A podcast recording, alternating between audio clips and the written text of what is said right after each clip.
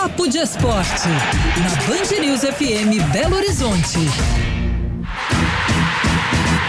Um minuto para você, Favarini, valendo. Um, um minuto no Papo de Esporte, hoje conduzido por Gabriele Álvares. Olha o jogo virando, hein, Gabi? Pois é, Gabi, o América acabou perdendo então pro Palmeiras por 2 a 1 né, na final da Copa São Paulo de Futebol Júnior.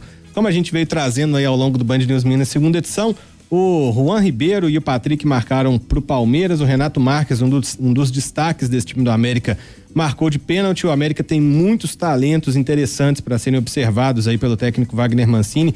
É sempre bom lembrar que a prioridade de, uma, de um torneio de base é revelar jogadores para servirem ao time profissional. Então o Mancini eu tenho certeza que estava de olho aí nessa garotada, no goleiro Cássio, no Watson, que é atacante.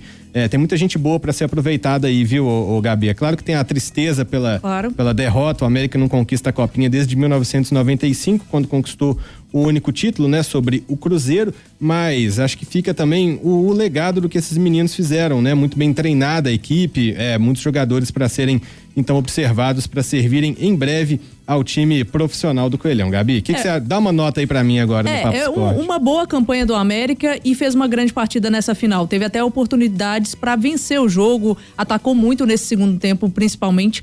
Mas eu acho que fica o aprendizado, o aprendizado, claro que a gente estava na torcida pelo América, mas não deu. Mas eu acho que tem que valorizar sim o trabalho desses meninos.